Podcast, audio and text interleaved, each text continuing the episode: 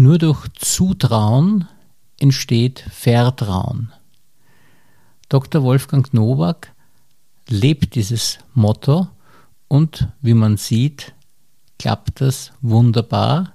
Er ist als Arzt sehr erfolgreich, äh, von der Intensivmedizin über die Ambulanz bis zur eigenen Ordination und jetzt auch in der Pension noch tätig äh, in einer Ordination in Berchtesdorf bei Dr. Langer. Und eine langjährige glückliche Beziehung, zwei Söhne, mit denen er sich bestens versteht. Also da hat wirklich alles hervorragend geklappt. Grund genug, ihm ganz genau zuzuhören. Also ein wunderbarer Gast für unseren Bezirkspodcast.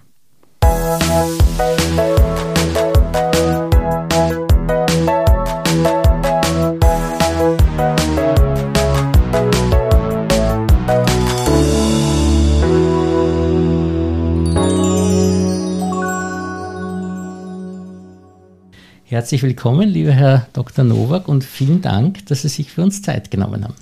Herzlichen Dank für die Einladung, Herr Netsch. Bin gerne gekommen und freue mich auf ein interessantes Gespräch. Ja, wir haben ja schon vor mittlerweile, ich habe es in der Mauer Zeitung gesehen, vor 23 Jahren miteinander zu tun gehabt zur Eröffnung ihrer Ordination, wo auf der Titelseite steht, äh, neuer Kinderdoktor in Rodaun. Und unglaublich, also dass es schon 23 Jahre her ist. Und äh, zweitens natürlich äh, gibt es da wahrscheinlich einiges zu erzählen, wie es war in der Ordination, die 23 Jahre. Aber sehr interessant ist für mich natürlich auch die Frage, warum haben Sie sich eigentlich vor 23 Jahren dafür entschieden, äh, eine Ordination zu gründen? Das ist eine gute Frage und, und auch eine gute Geschichte. Ähm, Schuld dran, also Schuld, Auslöserin war meine Frau, die mich ähm, in den Zeiten, wo die Kinder klein waren, oft zu Hause sehr vermisst hat, äh, weil ich mich sehr gerne und intensiv mit Intensivmedizin im Donnerspital befasst habe und daher leider wenig zu Hause war. Und sie hat immer schon gemeint, warum mache ich nicht eine Ordination auf? Und meine Antwort war immer, die Medizin im Spital ist viel interessanter, viel abwechslungsreicher, viel fordernder auch, aber dadurch auch spannender. Und eines Tages sagt sie mir, du, gegenüber in der Kaiser Franz Josef Straße ein, steht ein Haus und da sind im Erdgeschoss die Fenster nie geputzt das ist eine leerstehende Wohnung, willst dort nicht eine Ordi machen. Und das zunächst einmal weggeschoben und hat aber dann begonnen, in meinem Kopf zu arbeiten. Und so kam es dann dazu, dass ich in, dieser Orden, in diesem Haus, das aber ein Privathaus ist, was üblicherweise für Ordinationen sich gar nicht so eignet, weil einfach die Miete natürlich höher ist als in einem Wohnhaus, äh, habe ich dann dort diese Ordination eröffnet, auch sozusagen mit dem Titel Kinderdoktor. Das ist dann auch meine Domain im Internet gewesen und habe das zunächst nur als Nachmittagsordination geführt, weil ich ja im Donnerspital noch Vollzeit beschäftigt war. Und ab dem Jahr 2006 konnte ich dann die Ordination fast in Vollbetrieb nehmen, weil ich im Donnerspital dann einen Teilzeitvertrag bekommen habe. Und so kam es, dass diese Ordination 22,5 Jahre ganz genau äh, gelaufen ist. Und ähm, mit sogenannten kleinen Kassen, denn als Vollzeitbeschäftigter im Krankenhaus, der ich am Anfang war, konnte ich nicht eine sogenannte Paragraph 2, das heißt also Ordination mit allen Kassen gründen.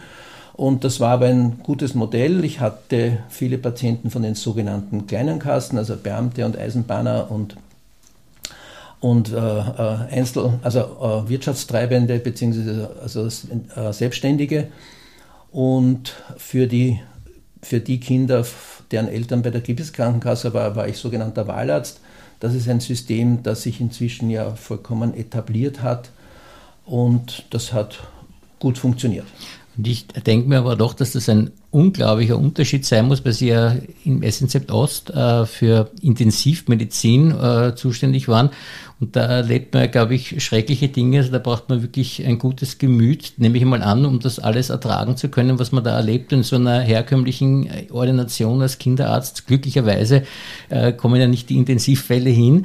Und äh, wie haben Sie das psychisch eigentlich ausgehalten, diese Belastung im Spital mit den äh, doch schwerkranken Kindern, nehme ich an, die Sie da gehabt haben?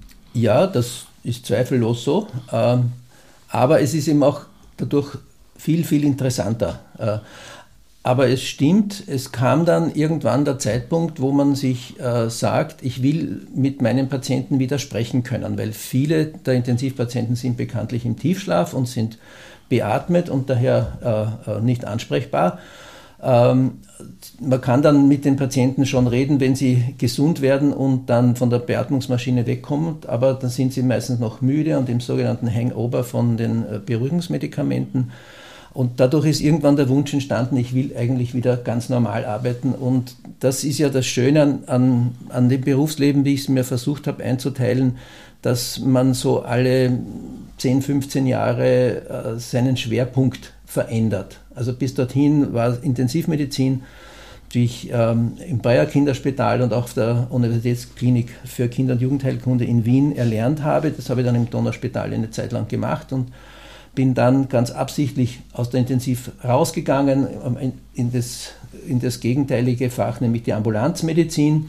Und dadurch war mir dann leichter, dem Wunsch meiner Frau nachzukommen, eine Ordination zu gründen, weil ich gesehen habe, es ist auch wunderschön, mit Kindern einfach zu reden, mit, mit ihnen Kontakt zu haben und sie über einen längeren Zeitraum zu betreuen. Das ist das, was im Spital wieder gar nicht da ist. Außer man sitzt vielleicht in, in einer Spezialambulanz, wo man zum Beispiel diabetische Kinder hat. Da hat man auch einen längere Betreuungszeiträume. Also der Gegensatz hat mich dann gereizt. Mache jetzt was anderes, betreue mehr die Familien. Du musst nicht mehr sozusagen der Held der Arbeit sein äh, und Leben retten, sondern betreuen und, und ins Gespräch kommen und, und vor allem Entwicklungs, Entwicklungen zu sehen in Kindern. Das ist ja das Schöne. Also zum Beispiel Kinderärzte, die von Anfang an ihr ganzes Berufsleben in der Ordination ähm, betreiben, die, die überschauen ja dann oft bis zu drei Generationen. Also ich habe zumindest ein paar Familien, wo ich zwei Generationen betreut habe. Also die, wo die ganz unüblich, äh, wo diese äh, Mädels dann sehr bald Kinder gekriegt haben mit 20, 21 und die sind dann mit ihren Kindern sozusagen weitergeblieben, wo ich, da kannte ich sozusagen die Mutter schon als Baby und dann gab es noch ein paar Familien, wo dann deren Kinder, deren, die mit ihren Neugeborenen noch gekommen sind. Das hatte ich zumindest für, mit ein paar Familien und das, dieser Gegensatz war eigentlich der Grund, dann die Ordination zu machen.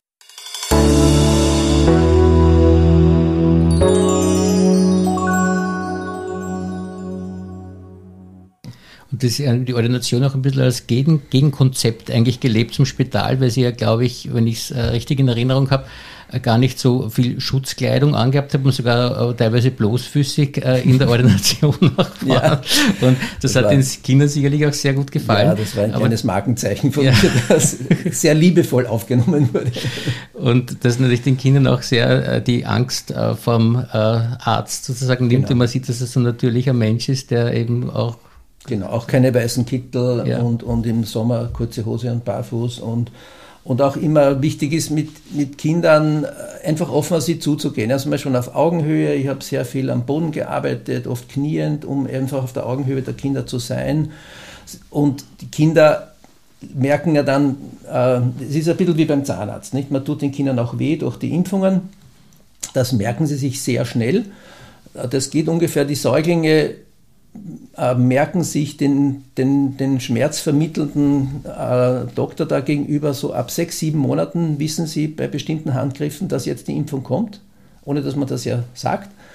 Und das dauert so dann ungefähr bis drei, vier Jahre. So ab dem vierten oder vielleicht manchmal fünften Geburtstag können sie es dann wieder ein bisschen gelassener nehmen, dass sie geimpft werden. Ähm, aber man beginnt, und das hat man in, in der Intensivmedizin gar nicht, man beginnt sozusagen Entwicklungsprozesse zu beobachten und zu begleiten. Und das war auch der weitere Grund, warum mir das dann so Spaß gemacht hat, dass ich ab 2006 ja dann keine Nachtdienste mehr gemacht habe, weil bis dorthin habe ich weit über 1000 Nachtdienste auf, am Konto gehabt und das reicht dann auch irgendwann. Äh, und so konnte ich eben dann in diese ganz andere Art der Kindermedizin einsteigen und es war eben auch sehr schön bis zum Ende des Vorjahres. Habe ich das gemacht. Und die Spitalsmedizin ist, glaube ich, schon auch auf die Dauer dann durch diese vielen Nachtdienste doch sehr anstrengend, ja. nicht? Also das muss sehr man schon sagen, nicht? Also das, ja. dass man da dann sagt, ja. irgendwann muss genug sein. Ja, es ist auch, ähm, wie soll ich sagen, es ist in Wien ja auch nicht gut organisiert, weil in Wien wird erwartet, dass man im Alter von, was Gott, 30 bis 60 dieselbe Leistungsfähigkeit hat. Es gibt ganz andere äh, äh, sozusagen Spitals oder ganz andere Konzepte, wie man Personal einsetzt. Als Junger hat mich um 4 Uhr früh war das überhaupt kein Problem, mir um irgendein Problem zu kümmern auf der Intensivstation. In der, dann, wenn man dann 55 ist und auch noch wegen einem selben Problem, äh, das soll ein Junger machen, der macht das gern und kann es auch besser. Und man, man soll dann, das passiert hier in Wien leider viel zu wenig, dass man dann sozusagen so, so äh, Seniorenaufgaben bekommt, also viel Ausbildung machen äh, und Vorträge und, und einfach übergeordnete Probleme äh, zu lösen, also auf eine andere Ebene aufzusteigen. Aber wenn man das besser kann und es körperlich nicht mehr so fordernd ist und man kann aber dadurch viel weitergeben an die junge Generation. Und dem habe ich Rechnung getragen und bin dann irgendwann ausgestiegen aus den Nachtdiensten. Und wie ist eigentlich die Entscheidung überhaupt gekommen, Arzt zu werden oder äh, vor allem auch Kinderarzt zu werden? Äh, haben Sie äh, tolle Kinderärzte selber gehabt, die ein Vorbild waren oder so? Oder das keine naja. Wie ist das gelaufen, dass Sie gerade diese Sparte sich aus und Arzt und diese Sparte ja. sich ausgesucht haben? Nein, ich komme schon aus einer Familie, wo es zwei Ärzte gab. Mhm. Mein Vater, meine Mutter eigentlich auch. Die hat aber, so wie es halt nach dem Krieg üblich war, äh, äh, im Studium halt dann Kinder bekommen und hat das äh, Studium beendet, dass der Mann fertig studieren kann. Und das war halt, damals war das so, heute wäre das ganz anders. Äh, und ein Onkel war Arzt. Das ist das eine. Und das zweite ist, ähm, dass ich Medizin studiere, das war für mich also, dass ich Arzt werden will, das war für mich immer klar. Das war eigentlich, das wurde nicht hinterfragt. Aber die, die Entscheidung zum Kinderarzt, die war überhaupt noch nicht klar, weil wie ich begonnen habe mit dem Studium, wollte ich eigentlich Internist oder vielleicht auch Chirurg werden. Ich bin handwerklich durchaus geschickt ähm, und habe während des Studiums sehr viele Formulaturen gemacht. Das, heißt, das ist so, so eine Art Praktikum oder wie, wie halt ein Lehrling sozusagen schnuppern geht. Und die Formulatur auf einer, auf einer Kinderklinik hat mir einfach am absolut besten, absolut besten gefallen. Und dann war es klar. Also so ab Mitte des Studiums, wie ich dann diese Formulatur auf der Kinderklinik gemacht habe, war es keine Frage. Das ist meins.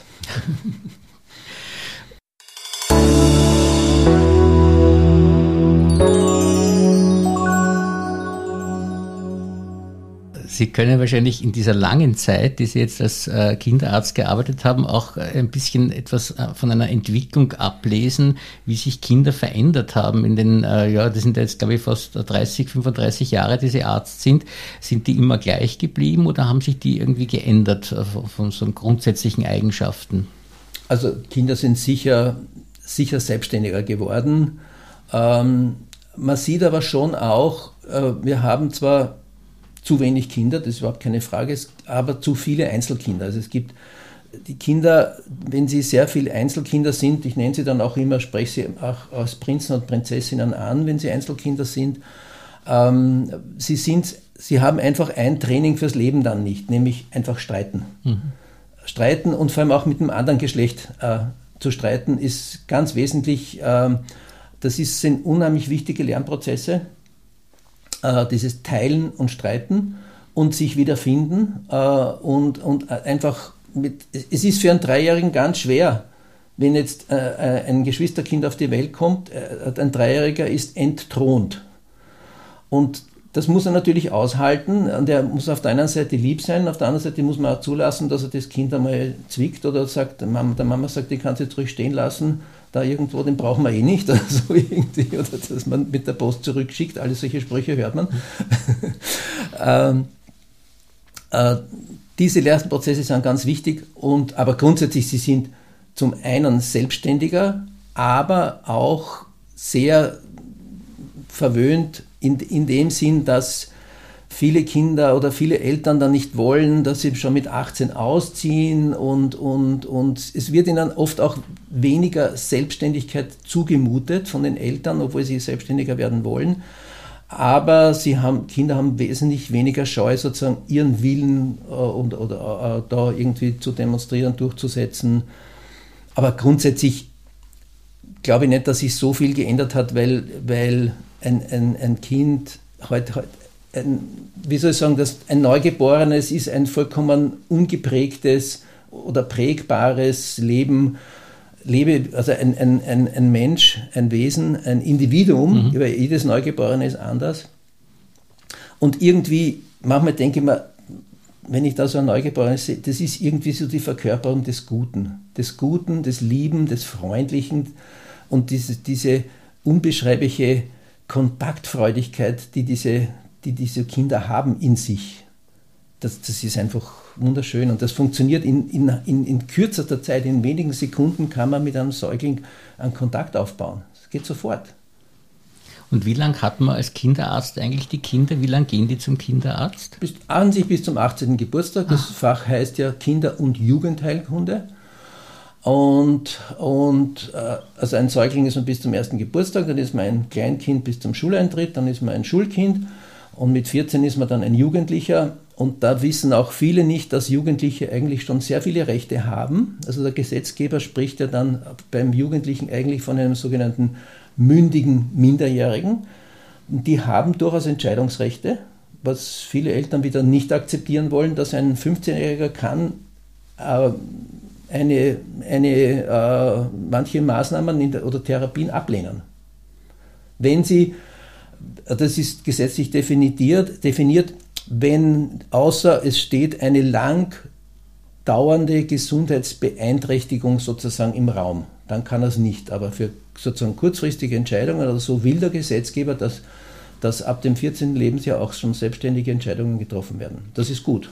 Und Sie haben sich ja, glaube ich, äh, auch in Ihrer Praxis, also im Spital, äh, sehr stark für Kinderrechte immer eingesetzt, nicht? Ja, ich habe dann, das war auch sozusagen so eine Gegensatzentscheidung zur Intensivmedizin ähm, mich mit Misshandlung und Missbrauch zu befassen. Und zwar deswegen, weil ich, ich leider einmal, äh, wie jeder, der lange in der Intensivmedizin ist, auch Todesfälle durch Misshandlungen erleben musste. Das ist echt bitter. Also da braucht man dann wirklich äh, Unterstützung und Teamgeist und, und, und Supervision und solche Sachen. Ähm, und da haben wir gedacht, das darfst du nicht geben. Und das war dann ich hatte damals außer Intensivmedizin noch kein, kein anderes Spezialgebiet, weil in der Pädiatrie ist es so wie in der internen Medizin üblich, dass einer halt besonders gut Kardiologe ist oder der andere macht dann äh, äh, äh, was Gott, Rheumatologie oder Gastroenterologie oder was auch immer.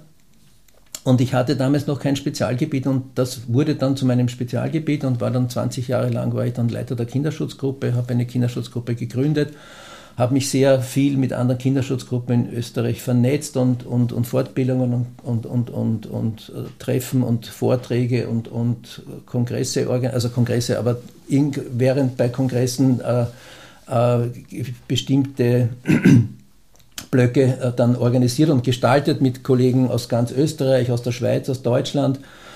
Ähm, das war das war sozusagen die erste Gegensatzentscheidung zur Intensivmedizin und die zweite war die Ordination. Und äh, Kinderrechte sind mir etwas ganz Wesentliches.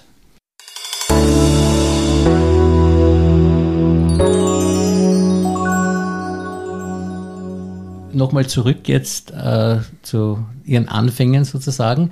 Wie waren Sie denn als äh, junger Mensch, als äh, können Sie da ein bisschen was skizzieren, als Schüler, als Student äh, äh, über Ihr Leben ein bisschen was erzählen? Ja, ich bin das zweite Kind. Vater war eben Arzt, die Mutter verhinderte Ärztin, war dann lang äh, Krankenschwester und später dann Erzieherin und ähm, war ähm, eigentlich aus dem Säuglingsalter heraus bis, bis nach der Volksschule ein oft sehr krankes Kind, hatte sehr viele Bronchitis und Lungenentzündungsattacken, war dann ähm, während die, die Winterzeit war für mich ganz hart. Also mir wundert das nicht, dass ich heute den Winter so liebe, weil damals war er für mich nicht so toll, weil ich einfach von einer Verkühlung in die nächste gekippt bin.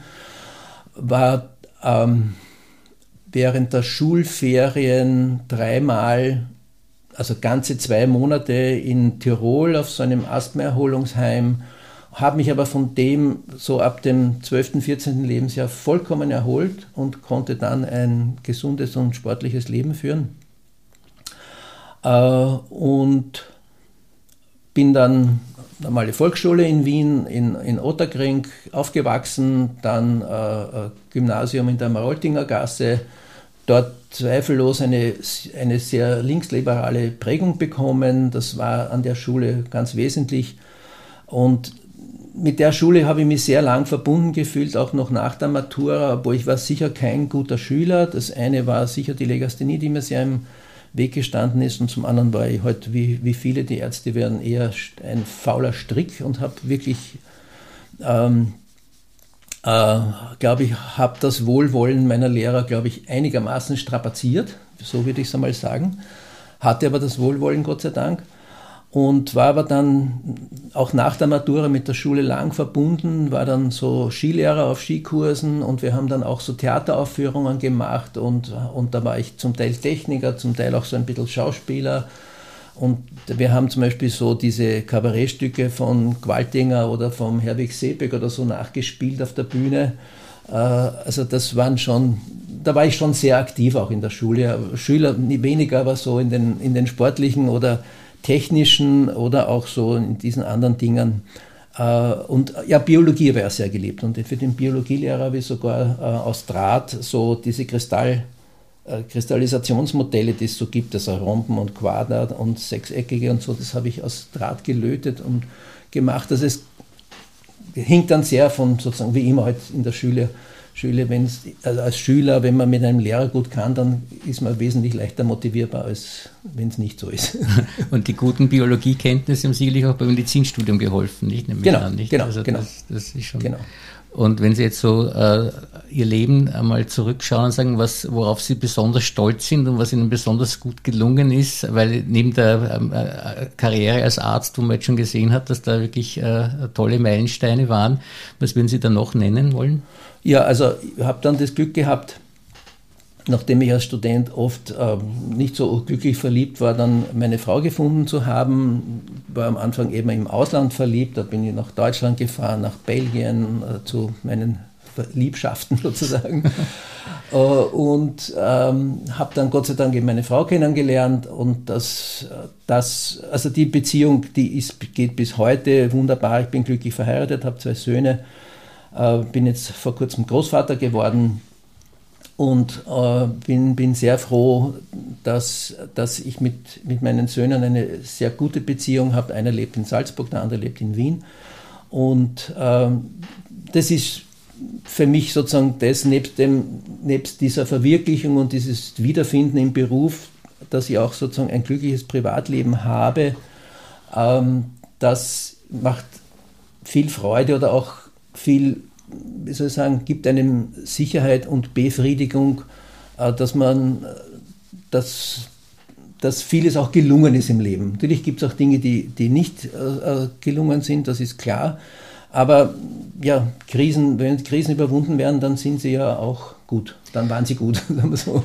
Und sie, und sie haben sicherlich, weil Sie ja so viele Kinder im Laufe Ihres Lebens kennengelernt haben und dadurch auch Eltern-Kind-Beziehungen, haben Sie irgendwelche Tipps, weil Sie sagen, bei Ihnen ist es so gut gelaufen mit Ihren Söhnen jetzt, äh, was man den Eltern raten könnte, weil Sie kennen ja auch viele Fälle, wo es nicht so gut läuft, wo man schon sieht, wenn die in die Ordination kommen, dass die schon beim Reinkommen streiten. Also so denke ich mal. Äh, was, was, was sind so die großen Fehler, die Eltern machen, wenn es nicht gut läuft mit ihren eigenen Kindern? Also ähm, wie soll ich sagen, wir, wir bestehen, wir Menschen bestehen aus einer Portion, die uns mitgegeben ist in, in unseren Genen äh, und in unseren Veranlagungen, aber das Veranlagung lässt sich auch sozusagen, wird dann weiter geprägt. Und das, was mir sowohl in dieser Zeit, äh, wo ich mich mit Kinderschutz äh, befasst habe, als auch dann in meiner Ordinationszeit so deutlich sehe, dass es viele Eltern nicht schaffen, ihren Kindern etwas zuzutrauen. Kinder werden oft so in die Unselbstständigkeit gedrängt und äh, dadurch entstehen, entsteht dann oft auch wenig Vertrauen, weil nur, finde ich, durch Zutrauen äh, seinem Kind gegenüber kann man Vertrauen schaffen. Also das beginnt, sagen wir, nehmen wir mal ein simples Beispiel, Stiegensteigen. Stiegen sind am Anfang für ein Kind eine wirkliche Gefahr. Und solange ein Kind Gefahren gar nicht einschätzen kann, muss man es davor schützen. Aber Kinder sind äußerst lernfähig und äußerst anpassungsfähig. Und wenn man jetzt eben, sagen wir, in einem Haus lebt oder wo es viele Stiegen gibt, dann ist es essentiell, dass dieses Kind möglichst schnell Stiegen steigen kann oder mit Stiegen umgehen kann. Und wenn man jetzt versucht, dem Kind nur dabei zu sein, äh, um es zu beschützen, aber nicht zu bewahren und einfach das Kind versuchen lässt, wie es das Problem meistert. Und die meisten Kinder können dann zum Beispiel am Bauch Stiegen runterrutschen, mit dem Kopf nach oben und den Füßen nach unten ähm, und lernen das. Und sobald man dann als Elternteil gesehen hat, mein Kind kann das jetzt, dann muss ich nicht mehr angstvoll daneben stehen und zu glauben, es wird jetzt etwas passieren, sondern das Kind hat sozusagen Selbstvertrauen daraus geschöpft, äh, geschöpft, dieses Stiegensteigen jetzt erlernt zu haben und jetzt kann es es und Punkt. Und das ist natürlich ein ganz simples Beispiel, aber das geht natürlich dann viel weiter und das sieht man jetzt, und das lernt man natürlich wieder nur in der Ordinationsmedizin, das sieht man auf den ersten Blick in den Interaktionen, dass ähm, ob Eltern mit ihren Kindern sozusagen dieses Bauchgefühl haben, ihnen was zuzutrauen. Und das macht Kinder dann, das gibt dann Selbstsicherheit. Und zwar sowohl dem Kind als auch den Eltern. Und das geht dann natürlich, wenn dann bei einem 15-Jährigen ist es wieder was anderes. Nicht? Da finde ich, muss man dann diese Kinder, dadurch festigt man seine Kinder so, dass sie dann für viele Probleme, die auf sie zukommen, weil man ist ja dann nicht mehr, oder nehmen wir ein anderes Beispiel, nehmen wir den Schulweg. Ich finde, die meisten Kinder werden entmündigt und ich weiß nicht bis zu welchem Alter, dauernd zur Schule gebracht. Ich verstehe das einfach nicht. Die können das. In, in den Ferien vor Schulbeginn mit sechs lernt man mal den Schulweg. Erlernt man mit ihnen den Schulweg, da ist noch weniger Verkehr. Dann begleitet man sie sicherlich vielleicht noch ein, zwei Jahre am Schulweg, aber spätestens Mitte der Volksschule ist jedes Kind fähig, den Schulweg selbst zu meistern. Weil wann soll es denn denn sonst lernen? der Verkehr ist gefährlich, das ist überhaupt keine Frage, aber mit Gefahren muss man lernen, umzugehen.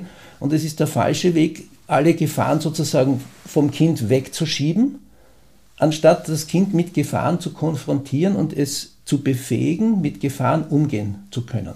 Das ist mein Grundsatz.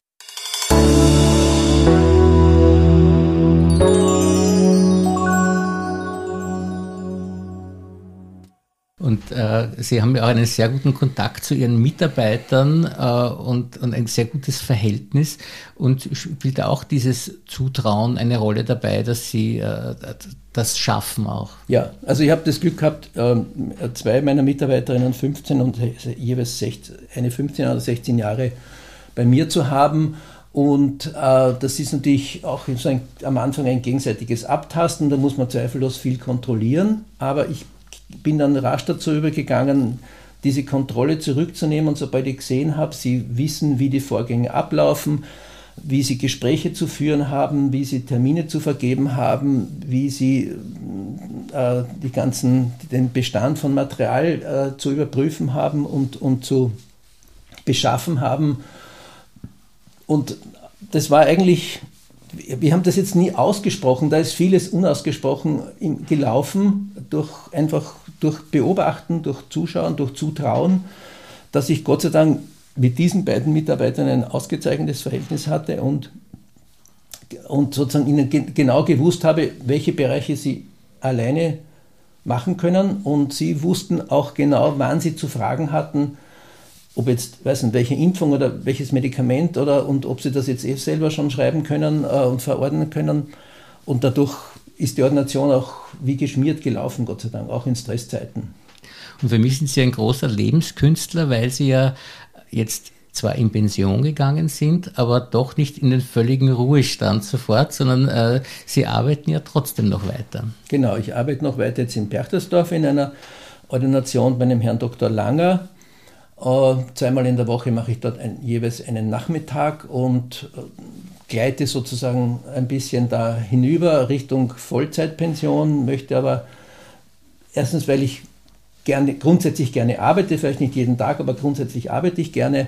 Und mir ist eben die Begegnung mit Kindern und jungen Eltern ist mir sehr viel wert. Ich könnte auf der anderen Seite kein Altenbetreuer sein, also Geriatrie wäre für mich absolut nicht machbar. Ähm, und das, ich glaube auch, das tut dann mir gut, wenn man eben dauernd mit Lungenleuten zusammen ist und man kann Kinder beobachten, man kann ihre, eben ihre Entwicklungsprozesse beobachten und man kann dann schon, denke ich, auch unterstützen und zu sagen, geben Sie doch Ihrem Kind die Möglichkeit, das zu tun, sind Sie nur dabei und beobachten Sie es, aber behüten Sie es nicht so. Äh, Sie werden sehen, was Ihr Kind alles lernen kann und, und Kinder sind auch sehr robust. Ja? Also, und ich sage auch dann dazu, jeder macht in seiner Erziehung Fehler. Jeder von uns. Aber wenn Sie diese Fehler sozusagen jetzt nicht über Jahre und Jahrzehnte machen, dann können Kinder auch mit ihren Fehlern leben, so wie sie mit den Fehlern der Kinder lernen zu leben. Ähm, aber haben sie Vertrauen in ihre Kinder, trauen sie ihnen was zu und machen sie möglichst vieles gemeinsam. Ganz, ganz vieles gemeinsam. Das heißt, äh, wenig, wenig Medienkonsum, viel gemeinsam unternehmen, egal was das jetzt ist, ob das jetzt Wandern, Lesen, Kegelscheiben, Schachspielen, was auch immer ist. Aber es ist ganz, ganz wichtig, dass, dass sozusagen es wirklich ein soziales Familienleben gibt und das beginnt bei den Kindern immer mit dem gemeinsamen Essen. Es ist, mir ist klar, dass die Berufswelt es nicht zulässt, dass man alle, gemeinsamen, äh, alle Mahlzeiten gemeinsam zu sich nimmt, aber zumindest, dass es in, in der Früh und am Abend eine gemeinsame Mahlzeit gibt, weil das erzieht die Kinder auch zum Essen auf dem Tisch und nicht unter dem Tisch oder sonst wo. Und das erzieht sie auch dazu, dass es Mahlzeiten gibt und dass es zwischen den Mahlzeiten kein Essen gibt, dass man nicht dauernd isst. Das ist nämlich auch, finde ich, etwas, was man im Straßenbild ununterbrochen beobachten kann. Es wird dauernd irgendwann irgendetwas gegessen. Die Verlockung dazu ist auch groß, weil es es an jedem Eck gibt. Jetzt gerade nicht, aber grundsätzlich schon. Und, und das ist so ein, ein, ein Hinbewegen zu, zu, dies, zu einem Individualismus, der, finde ich, falsch verstanden ist, weil, weil das führt dazu, dass die, wie soll ich das sagen, dass eigentlich wenig Solidarität da ist heute, also weniger als ich es aus meiner Zeit, aus meiner Jugendzeit kenne, weil heute sich viele Menschen einfach nur mehr um ihr eigenes Wohl kümmern. Wir leben auch in einer Zeit, die, wo jeder Mensch ein unheimlich hohes Maß an Selbst, äh, wie nennt man das, äh, an Selbstbestimmung hat. Ja, ich bin sehr wenig davon beeinflusst. Jetzt durch Corona, da merkt man natürlich, es gibt jetzt auf einmal Regeln, die man einhalten muss. Das können dann viele nicht, weil sie nicht verstehen, dass sie durch ihr, durch ihr eigenes Verhalten andere gefährden, sondern sie man denkt viel mehr an sich. Es gibt eine Entsolidarisierung in der Gesellschaft. Das ist auch ein absolutes Schlagwort heute, das auch zutrifft. Und vielleicht fängt das schon in vielen Erziehungen an, wenn einfach ähm, es wenig Gemeinsames gibt, sondern jeder für sich in einer Familie herumtut äh, und, und jeder in seinem Zimmer sitzt, äh, anstatt dass man sich gemeinsam unterhält oder auch gemeinsam was unternimmt, drinnen oder draußen ich glaube schon, dass das ein Zusammenhang ist. Und wenn Sie von mangelnder Solidarität schon in der Kinderzeit sozusagen sprechen, äh, es ist ja jemand, der sehr offen die Dinge ausspricht sozusagen, wo äh, würden Sie noch kritisch sich äußern jetzt äh, zum momentanen gesellschaftlichen Leben, was jetzt die Solidarität betrifft? Also ich finde, an, an, an den Corona-Verweigerern kann man das zum Beispiel sehr gut beobachten. Die sind nicht die sind nicht bereit, ähm, das, oder nicht wollen oder können nicht einsehen, dass sie durch ihr Verhalten auch andere gefährden. Also man kann es zum Beispiel, äh, das Parlament ist, das habe ich jetzt vor kurzem gelernt, ein, ein, ein guter Anhalt, oder kann man das gut demonstrieren. Im Parlament kann man aus bestimmten rechtlichen Gründen keine Maskenpflicht verordnen, weil ein Mandatar, der vom Volk gewählt ist, ähm, sozusagen rechtlich ein bisschen anders dasteht. Die Parlamentsdirektion kann dem nicht vorschreiben, wie er, ob er Maske tragen muss. Meines Erachtens, alle Vernünftigen tragen auch im Parlament Masken, weil man ja da ununterbrochen in Gespräche verwickelt ist. auch wenn da jetzt Plexiglasscheiben stehen, aber man, es gibt ja auch sogenannte Couloirgespräche. Äh, und es gibt dort Abgeordnete, die absichtlich keine Masken tragen, nur deswegen, weil sie es nicht müssen. Sie bedenken aber nicht, dass sie andere gefährden. Das ist, finde ich, ein klassisches Beispiel, äh, an dem man das ablesen kann. Oder Sie gehen, stellen sich zehn Minuten auf einer Straßenkreuzung in Wien hin und Sie werden viele Elternteile sehen, die nicht auf ihre Kinder schauen, sondern auf ihre Handys schauen. Also viele, viele Appelle, was man also besser machen sollte vom Kinderarzt und ja, hoffentlich vieles zum Nachdenken. Ich danke Ihnen sehr für dieses schöne Gespräch. Danke auch. Danke, danke. Auf Wiedersehen. Thank you.